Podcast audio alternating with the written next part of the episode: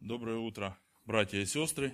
Приветствую вас. Я, можно сказать, соскучился по вам. Почему? Потому что я уже давным-давно у вас не был. Вернее, я был в помещении самом, когда школа проходила в зимой этой, но не на богослужении, не мог видеть всех вас. И уже должен признать, что некоторых из вас я не узнаю. Ну, по лицам. Так-то, когда обычно чаще приходишь, что вот, и это, конечно, для меня немножко печально, потому что школа наша переехала в Шпандау. Это радостно, с одной, с одной стороны, что я постоянно всех там вижу и знаю. Но печально то, что мои братья и сестры, которые дороги моему сердцу за это время стали, я их меньше вижу здесь. Но слава Господу за то, что Он дал возможность такую быть сегодня с вами вместе и вместе поклоняться. Я хотел бы передать тоже привет из моей церкви, из церкви благодати, из Киева, из братства нашего Евангельско-Баптистского. У нас прошел съезд, был избран новый председатель Валерий Степанович Антонюк. Может быть, кто-то знает, слышал его проповеди или знает, э, это один из пасторов э, Полтавской церкви ЕХБ. Сейчас, конечно, он ну, по работе живет в Киеве, но как братья оттуда сказали, мы его все равно считаем нашим, мы его вам навсегда не отдаем. Вот, поэтому я благодарен тем из вас, кто знает наше братство, кто помнит, кто молится. Очень э, нуждаемся в ваших молитвах. Наша церковь начинает буквально с завтрашнего дня, с понедельника лагерь, тоже для детей. И это не простые дети, дети, у которых не все хорошо сложилось в жизни – дети, которые попадают в это место, куда мы придем, это э, его еще называют по старому советской традиции приемник-распределитель, если вы знаете, что это такое. Это когда дети из неблагополучных семей убегают из дома, их, когда находят, их отправляют вот в это место, где они ждут решения своей судьбы от властей на протяжении шести месяцев. И у нас есть шанс удивительный, чудесный, Бог нам дал такую возможность служить этим детям на э, той территории, в этом лагере, они никуда не могут деться. Это как своего рода закрытое учебное заведение, ну, такое детское заведение, не обязательно учебное, потому что там есть дети от рождения, ну как, не от самого рождения, те, кто от рождения, они, конечно, попадают в специальные дома. Ну, может быть, лет с трех, с пяти, вот детки, которые ходят там есть, и мы с ними имеем возможность работать э, на протяжении этих двух недель специального лагеря. Поэтому мы просим тоже ваших молитв, чтобы Слово Божье коснулось их сердец, особенно в тех детей из тех семей, где они не видят любви от своих родителей. Потому что часто после этого приемника распределителя дети оказываются в детских домах, где о них заботится государство, потому что в их семьях они не получают такой заботы. Вы понимаете, о чем я говорю. Я хотел бы, чтобы вы открыли со мной сегодня вместе 20 главу книги Евангелия от Матфея. Евангелие от Матфея с 1 стиха по 16 стих евангелист записал для нас притчу о работниках в виноградаре. Это поучение, когда-то услышанное мною, поразило меня очень, и я посчитал необходимым поделиться им с вами.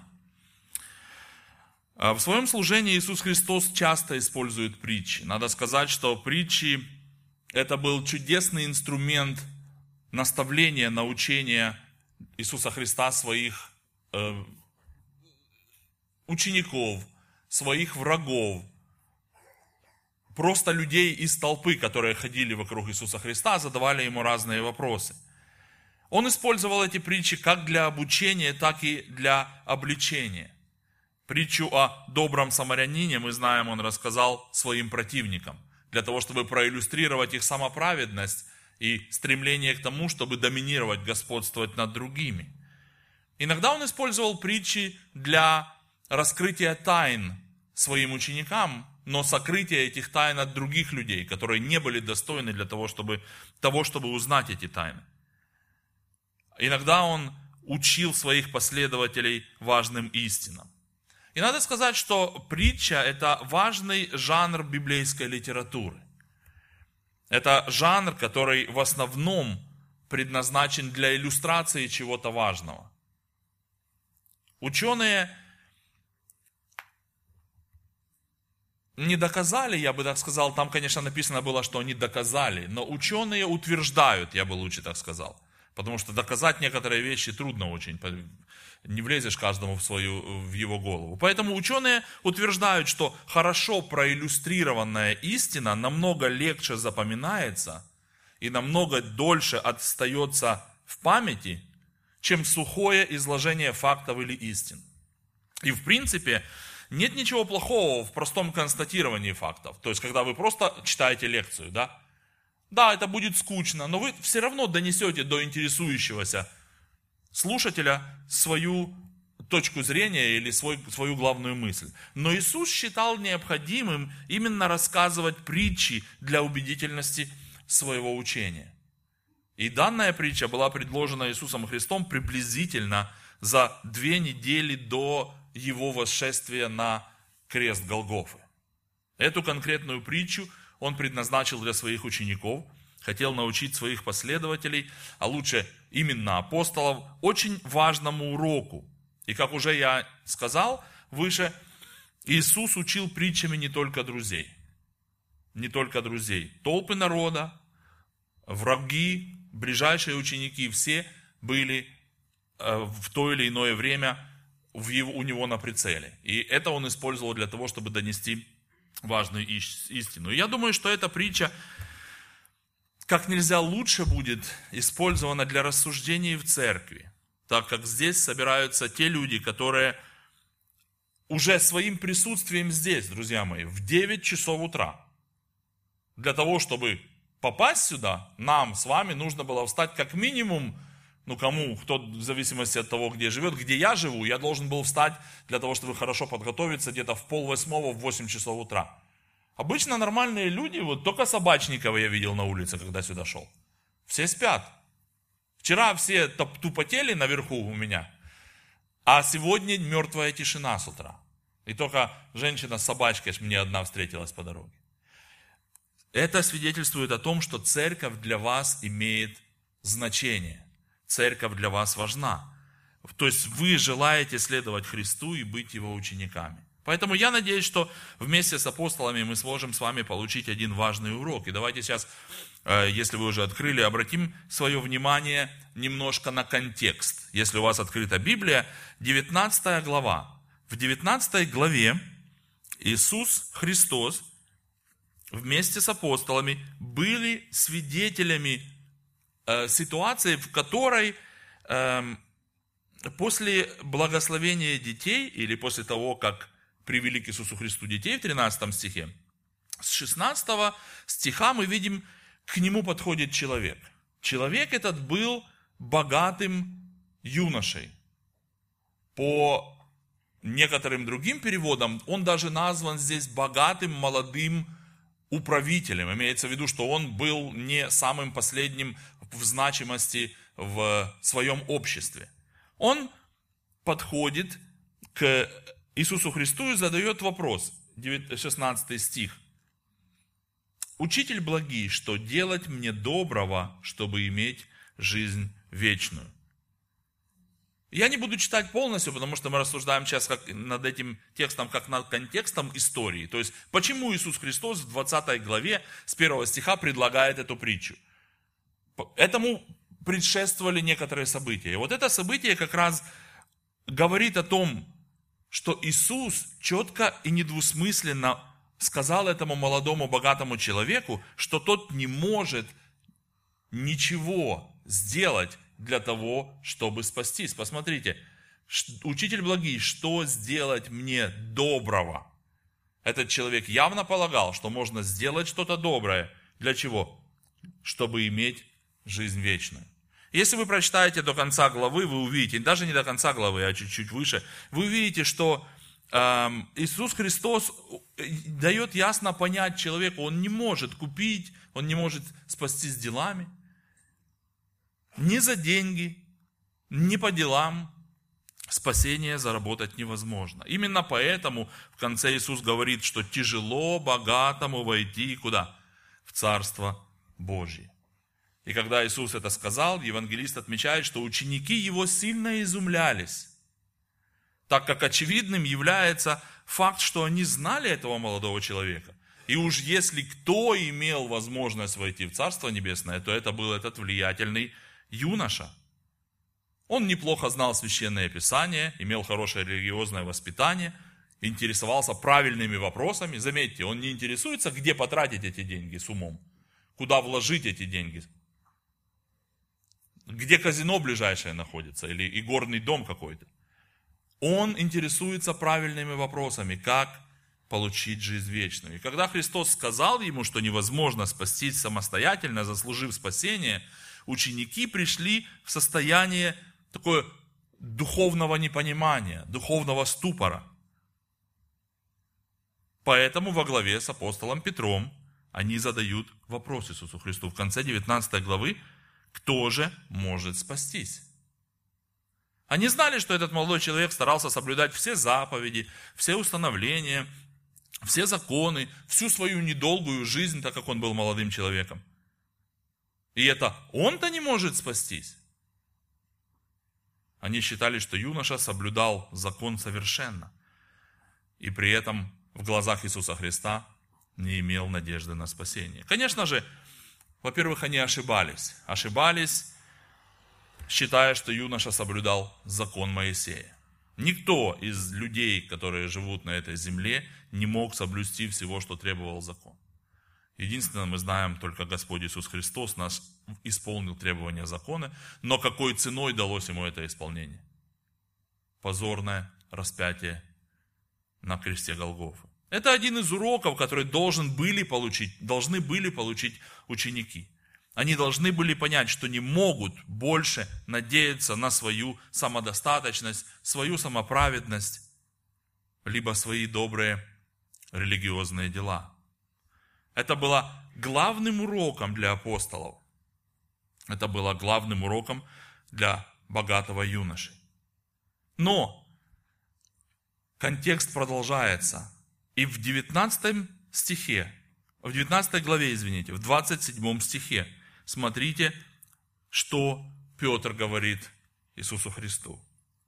Тогда Петр, отвечая, сказал ему, вот, мы оставили все и последовали за тобой. Что же будет нам?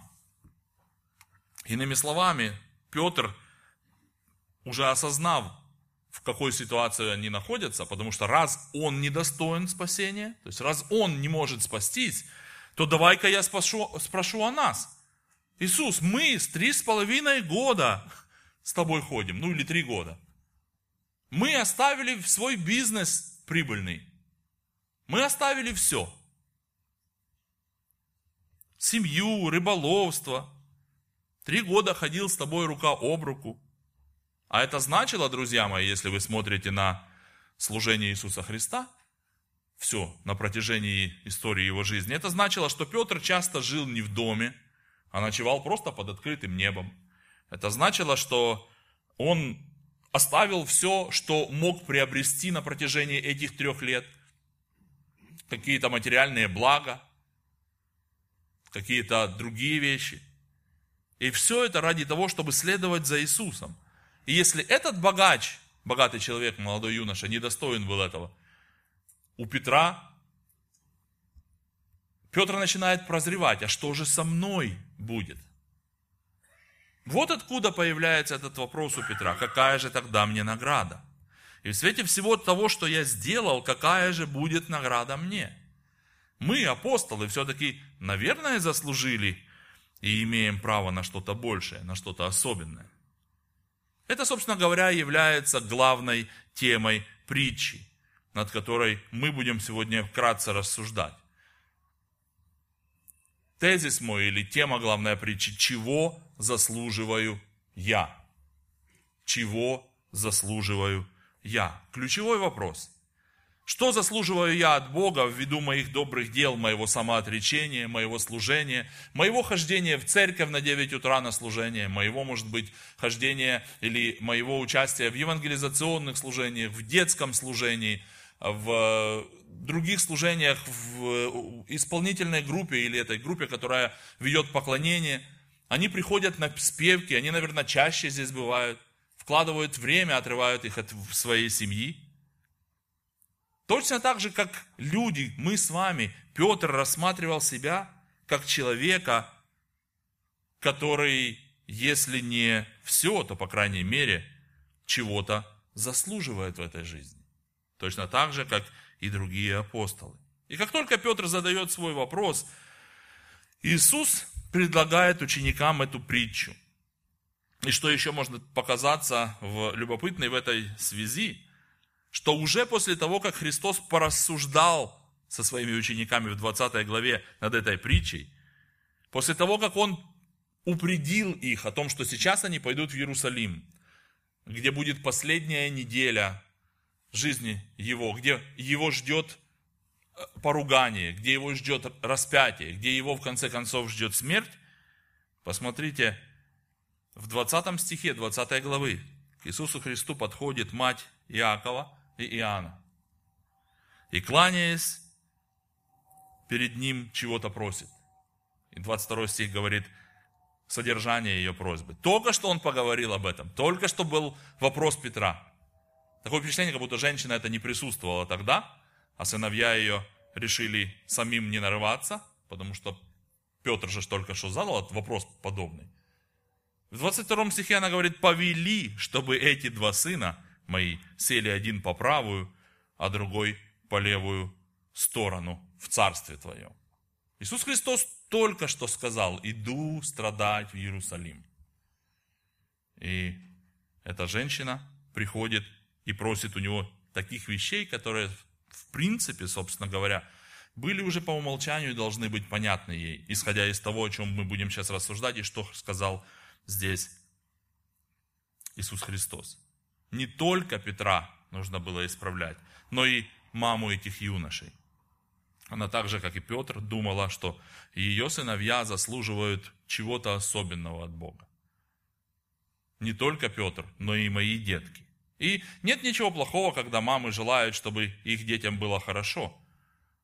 Но в контексте спасительной вести Иисуса Христа, в контексте того, каким образом человек обретает этот мир с Богом. Это было настолько неуместно, настолько и парадоксально слышать это из ее уст. Давайте все-таки обратимся к содержанию притчи. Извините за такое, знаете, разлогое вступление, но это очень важно для того, чтобы мы поняли, о чем здесь говорит Иисус Христос. Почему Он это начал говорить? Потому что ученики кое-что понимали неправильно. Прочитаем с 20 главы с 1 по 16 стих. «Ибо Царство Небесное подобно хозяину дома, который вышел рано поутру нанять работников в виноградник свой. И договорившись с работниками по динарию на день, послал их в виноградник свой. Выйдя около третьего часа, он увидел других, стоящих на торжище праздно. И им сказал, идите, и вы в виноградник мой, и что следовать будет, дам вам. Они пошли. Опять, выйдя около шестого и девятого часа, сделал то же.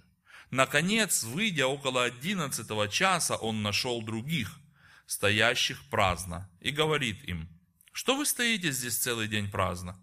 Они говорят, никто не нанял нас. Он говорит им, идите и вы в виноградник мой, и что следовать будет, получите. Когда же наступил вечер, говорит господин виноградника управителю своему, позови работников и отдай им плату, начав с последних до первых. И пришедшие около одиннадцатого часа получили по динарию. Пришедшие же первыми думали, что они получат больше, но получили и они по динарию. И получив, стали роптать на хозяина дома и говорили, эти последние работали один час, и ты сравнял их с нами, перенесшими тягость дня и зной. Он же в ответ сказал одному из них, друг, я не обижаю тебя. Не за динарий ли ты договорился со мной? Возьми свое и пойди. Я же хочу дать этому последнему то же, что и тебе. Разве я не властен в своем делать, что хочу? Или глаз твой завистлив от того, что я добр? Так будут последние первыми и первые последними. Ибо много званых, а мало избранных.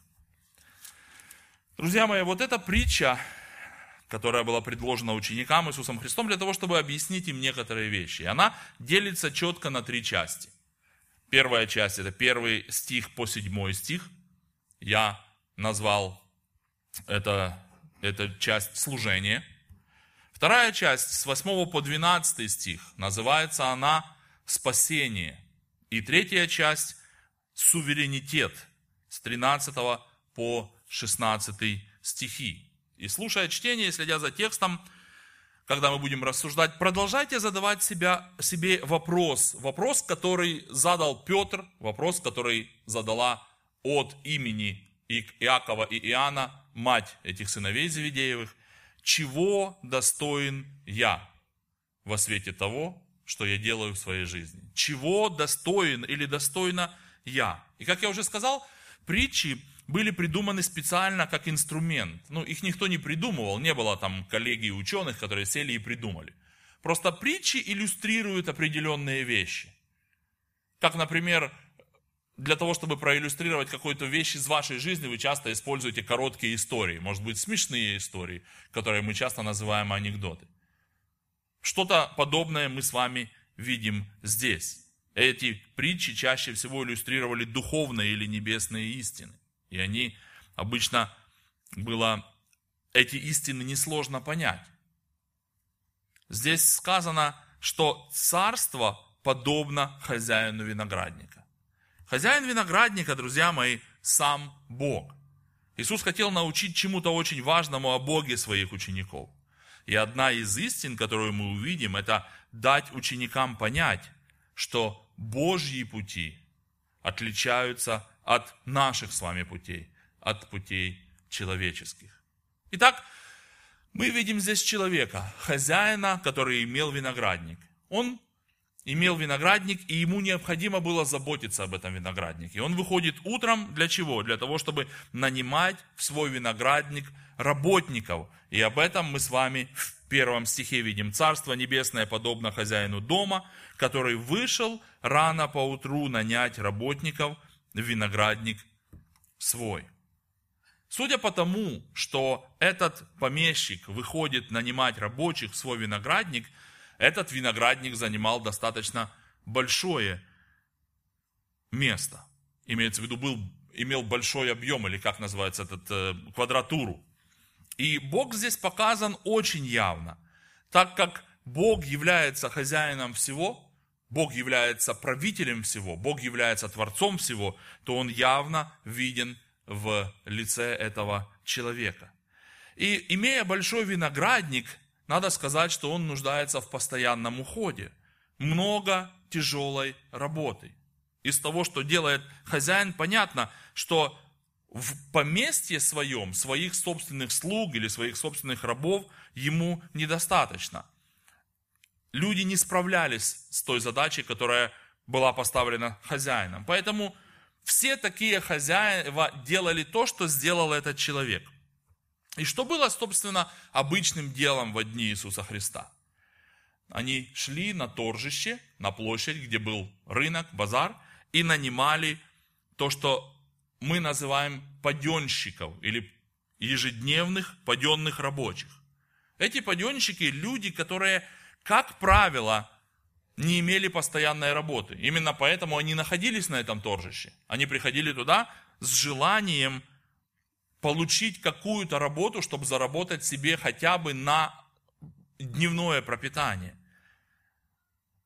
Те, кто не имели постоянной работы, в том обществе считались и, собственно говоря, были материально необеспеченными людьми. Они были не, неимущими. Чаще всего это были просто бедняки, которые имели одну перемену одежд. Надо сказать, что человек, который имел две перемены одежды, в то время считался достаточно обеспеченным человеком. Если вам было во что переодеться, то есть снять одну одежду, чтобы ее выстирать там, или, а другую одеть на себя, вы считались достаточно состоятельным человеком.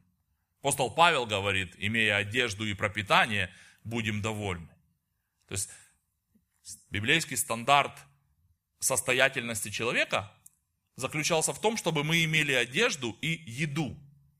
Библия не обещает человеку крышу над головой. Конечно, это не значит, что я проповедую отсутствие этой крыши. Но я имею в виду, что такие люди, как правило, были беднее, чем на обычный стандарт. Собственно говоря, это и подталкивало их к тому, чтобы идти на эти наемничьи рыночные площади и наниматься на работу. Надо сказать, что также, что эти люди живут именно подработками изо дня в день и рады любой работе. Часто они э, презираются окружающими их людьми и обществом в целом. И даже когда эти люди получают какую-то работу, их труд все равно ценится низко. Им часто недоплачивают, часто штрафуют за какие-то надуманные вещи. У нас э, в моей стране также есть такие паденные рабочие, которые э, в деревнях собирают урожай во время, когда своих рук не хватает людям, которые в деревне живут. Они часто работают на строительстве, выполняют часто неквалифицированную работу, выполняют тяжелую работу, просыпаясь рано утром и трудясь до заката солнца. Собственно говоря, то, что мы видим с вами в этой притче.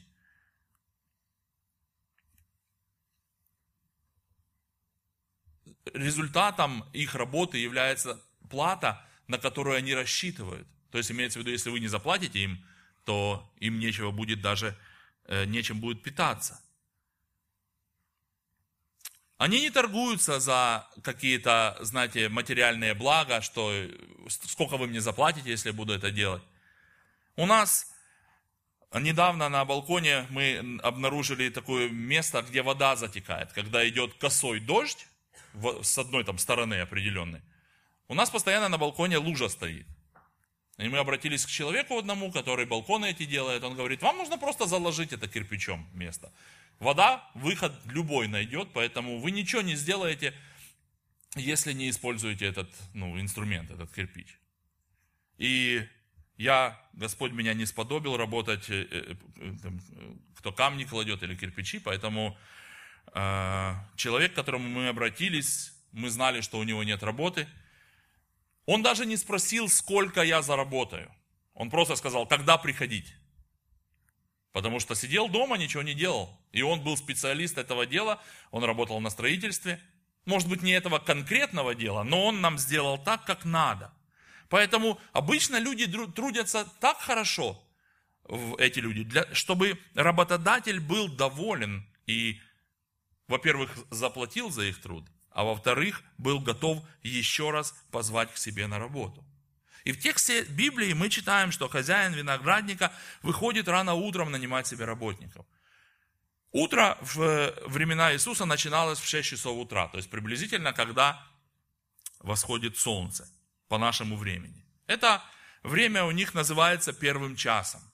И работник который нанимался на такой труд, он знал, что его ждет 12-часовой рабочий день. Он работал с 6 утра до 6 вечера. Вне зависимости от того, зной, солнце парит, ветры дуют, дождь идет, снег идет, в любую погоду эти рабочие были привыкши к тяжелому труду. И вот мы видим этого человека, который вышел на рыночную площадь нанимать работников. И второй стих говорит, что к тому времени на торжище уже были люди, желающие работать. Найдя их, он договаривается с ними за оплату и нанимает их в свой виноградник. Договорная цена, мы видим с вами за день работы, или мы не видим здесь, но мы знаем, что эм, второй стих и договорившись с работниками по динарию на день, здесь написано, послал их виноградник свой. Динарий – это была обычная плата работы за один день. По историческим свидетельствам, дошедшим до нас, римский солдат получал динарий. И судя по тому, что обученный, квалифицированный римский солдат получал в оплату за день работы свою динарий, и помните, что солдат делает? Солдат призван исполнять приказы по Э, тому, как вести военные действия. А на войне что бывает? На войне можно умереть. И если этот солдат за один динарий был готов расстаться со своей жизнью, значит мы можем какой вывод сделать? Что это была таки неплохая оплата.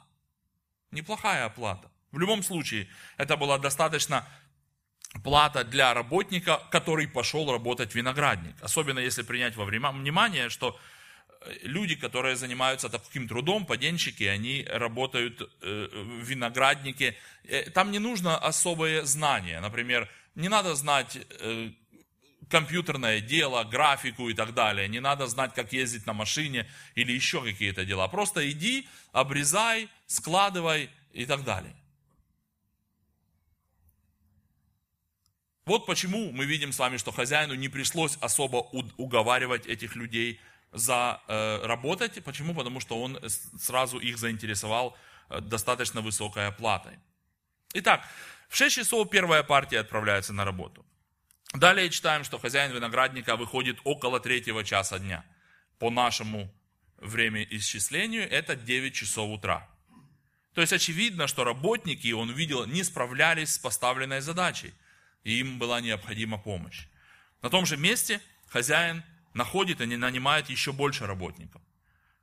Нашел на этой площади, как написано, праздных людей и говорит им, пойдите в мой виноградник также, и что следовать будет, дам вам. Те соглашаются и идут работать. Проходит еще время, и мы видим дальше, в 12 часов он еще раз выходит и находит опять людей, договаривается за оплату и посылает их трудиться. Три часа спустя выходит еще раз нанять больше рабочих. Представьте, что это был за виноградник, если ему столько людей надо было. Еще раз выходит. Шестой стих говорит, около одиннадцатого часа он был вынужден проделать ту же самую процедуру. Друзья мои, одиннадцатый час – это пять часов вечера. Рабочий день заканчивался в шесть. 12 часов.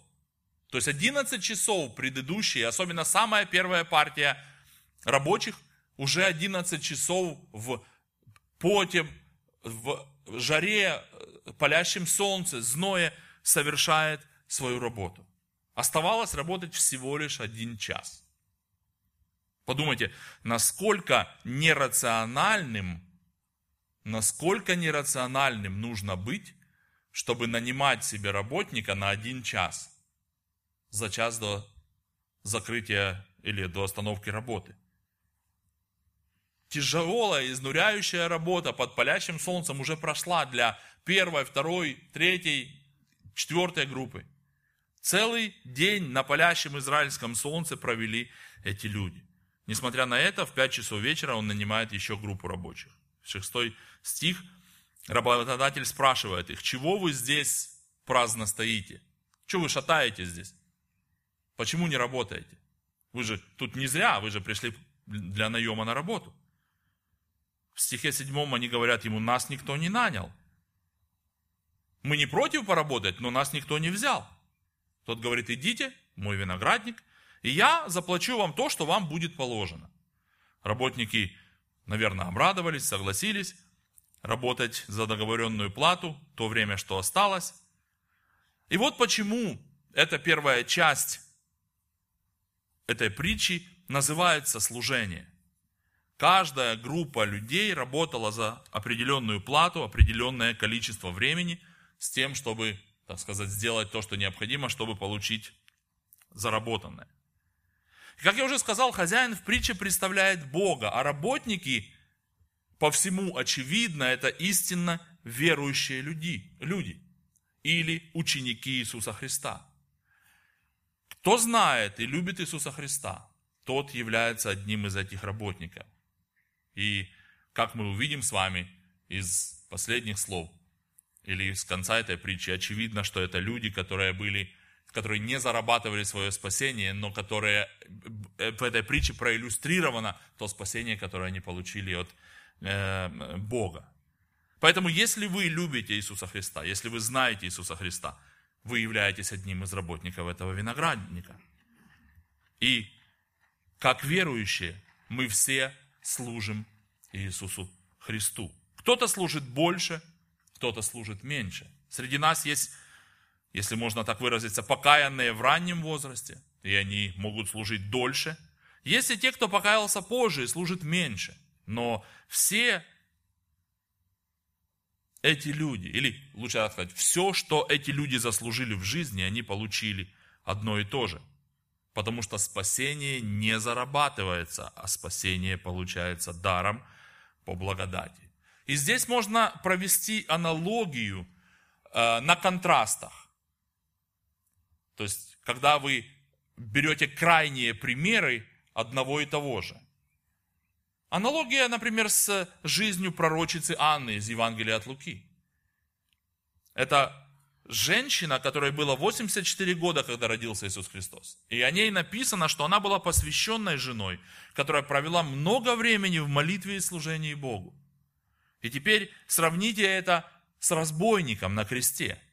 Человек, который был прибит ко кресту на протяжении, ну, приблизительно шести часов вместе с Иисусом Христом.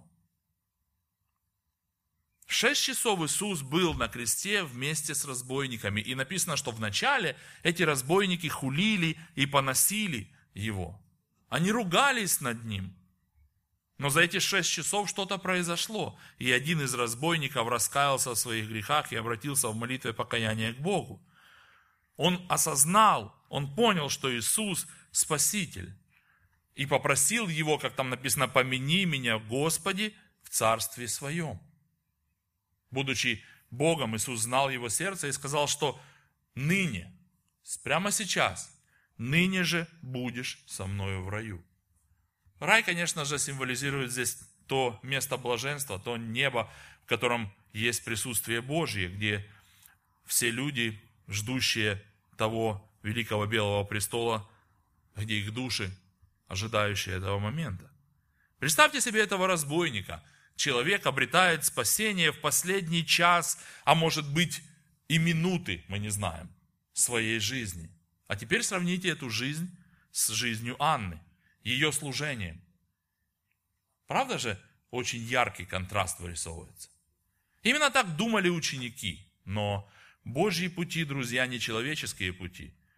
И это приводит нас к следующему разделу, которое озаглавлено спасением спасение. Давайте прочитаем еще раз с 8 стиха по 12. Матфея 20 глава, с 8 по 12 стихи. «Когда же наступил вечер, говорит господин виноградника управителю своему, позови работников и отдай им плату, начав с последних до первых». То есть в обратном порядке. И пришедшие около 11 часа получили по динарию, Пришедшие же первыми думали, что они получат больше, но получили и они по динарию. И получив, стали роптать на хозяина дома и говорили, эти последние работали один час, и ты сравнял их с нами, перенесшими тягость дня и зной. Первые семь стихов, как мы уже сказали, озаглавлены служение, служение верующих. Эти стихи называются спасение. Если можно использовать такой каламбур спасения верующих. Восьмой стих говорит, когда же наступил вечер, или когда закончился двенадцатый час рабочего дня. Хозяин зовет своего управителя, то есть у него был менеджер, и э, говорит ему то, что мы читаем с вами в восьмом стихе. Когда же наступил вечер, говорит ему господин виноградника, позови работников и отдай им плату, начав с последних до первых. То есть господин или хозяин виноградника делает правильное дело. Правильное дело заключается в том, чтобы платить вовремя зарплату своим работникам.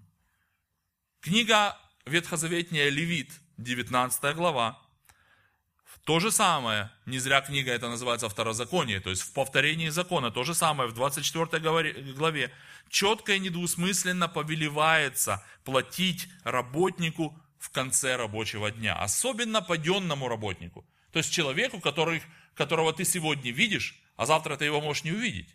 Он же не приходит к тебе на работу каждый день. Нельзя отсрачивать или не выплачивать зарплату паденному рабочему – Потому что написано в Левите, он беден, и у него нет за что жить. Как я уже сказал, часто у них была всего лишь одна перемена одежды. Ему нужны деньги сейчас. Эти люди трудились и, соответственно, заслуживают вознаграждения. Писание учит нас, что трудящийся достоин пропитания. Итак, в 6 часов вечера управитель зовет всех работников. Приглашает всех нанятых в 6 утра, в 9 утра, в 12, в 3 и в 5 часов вечера. Хозяин виноградника распоряжается, чтобы первыми получили плату те, которые были наняты самыми последними. Представьте себе людей, выстроившихся в длинную очередь. Ведь сколько раз он выходил нанимать этих рабочих в, на это торжище. И вот эта длинная очередь стоит в кассе, где тетя Маня, так сказать, отсчитывает эти монетки им под роспись. Исходя из того, сколько раз выходил он нанимать людей, была приличная очередь. В начале очереди догадайтесь, кто стояли. Те, которые работали всего лишь один час. Насколько это справедливо? Кто-то работал из вас на заводах? Кто первыми приходит, становится в кассу зарплату получать? Убеленные сединами, так сказать, э, люди, которые проработали по 30-40 лет, правда? По крайней мере, у меня на, я на обувной фабрике одно время работал. Я всегда последним стоял. Говорит, малой, хотя я был малой, метр девяносто два сантиметра, а он вот такой приходил, с таким животом, знаете, и так расталкивал всех. И он первый получал зарплату. Мы видим, это совершенно не то, что здесь делает хозяин дома, э, виноградника. Эти люди, которые первыми получают зарплату, не только проработали меньше всех, но еще и оказываются первыми возле раздачи. В самом же конце очереди оказались пропотевшие, уставшие работники, которые валились с ног от усталости. Они работали 12 часов, и их ставят самыми последними. Представьте их реакцию. Это нетрудно сделать. Наверное, ропот слышался из этой очереди. Они говорили, эй, мы были первыми, мы дольше всех трудились, заслуживаем большего. Но 9 стих говорит, пришедшие около 11 часа получили по динарию. То есть те, которые работали один час, получили свою оплату. И какую оплату? Такую, за которую договорился хозяин дома с теми, кто проработал все 12 часов. Рассматривая эту ситуацию с точки зрения человека, все, что мы можем сказать, это неразумная трата, во-первых. Я, если бы нанимал, ну, я, конечно, не Бог, понятно. Но если бы я нанимал такого работника, я бы ему не платил столько, сколько стоит работа полного рабочего дня. 15-20 копеек, грошей там, или как они называются, но не целый динарий. Неразумная трата денег, нерациональная.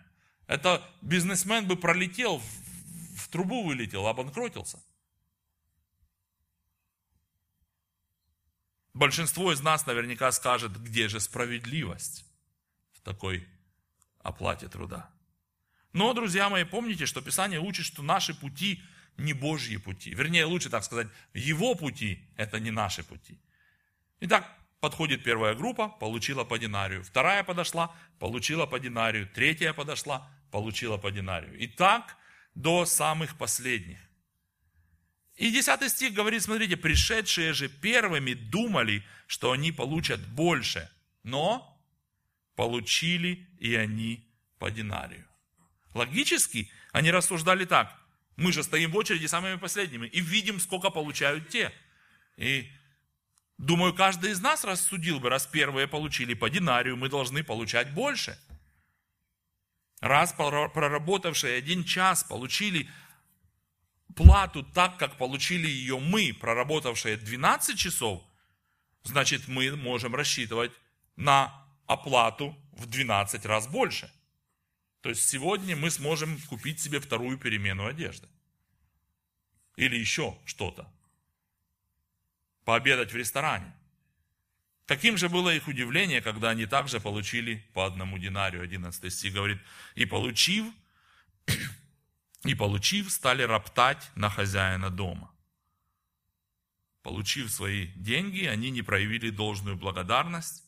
Несмотря на то, что они договорились за эту оплату, они ее получили, они начали высказывать недовольство. Как здесь написано, начали роптать. Хозяин ничем их не обидел.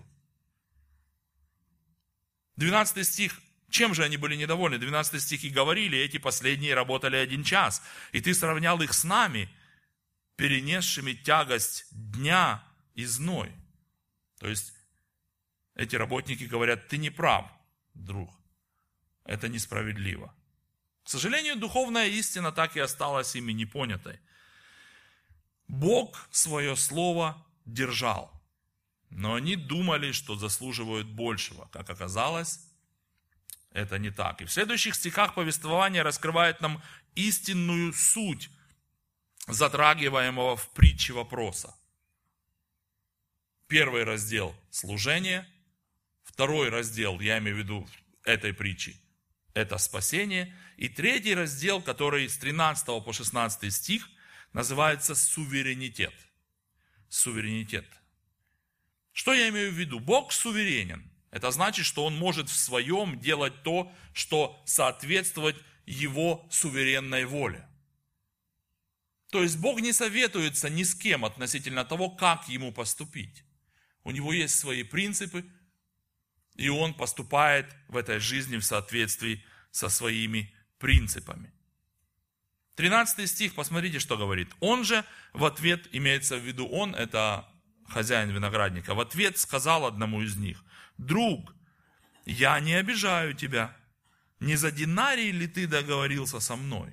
Это вопрос, в общем-то, риторический. То есть на него не нужно отвечать. Конечно же, за динарий, это известно. Они, можно сказать, контракт подписали. 14 стих говорит, возьми свое и пойди.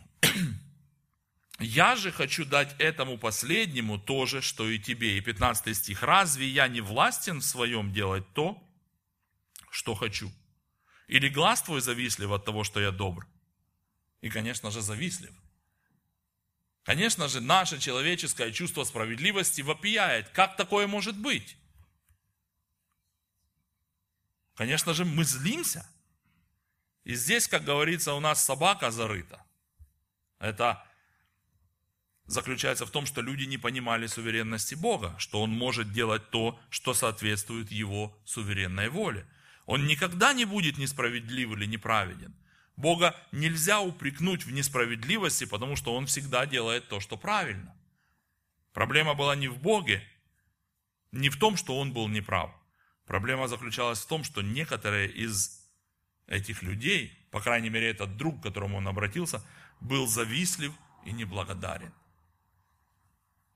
Он также не понимал суть Божьей щедрости. И здесь Иисус, друзья мои, желает, чтобы его слушатели усвоили очень важный принцип.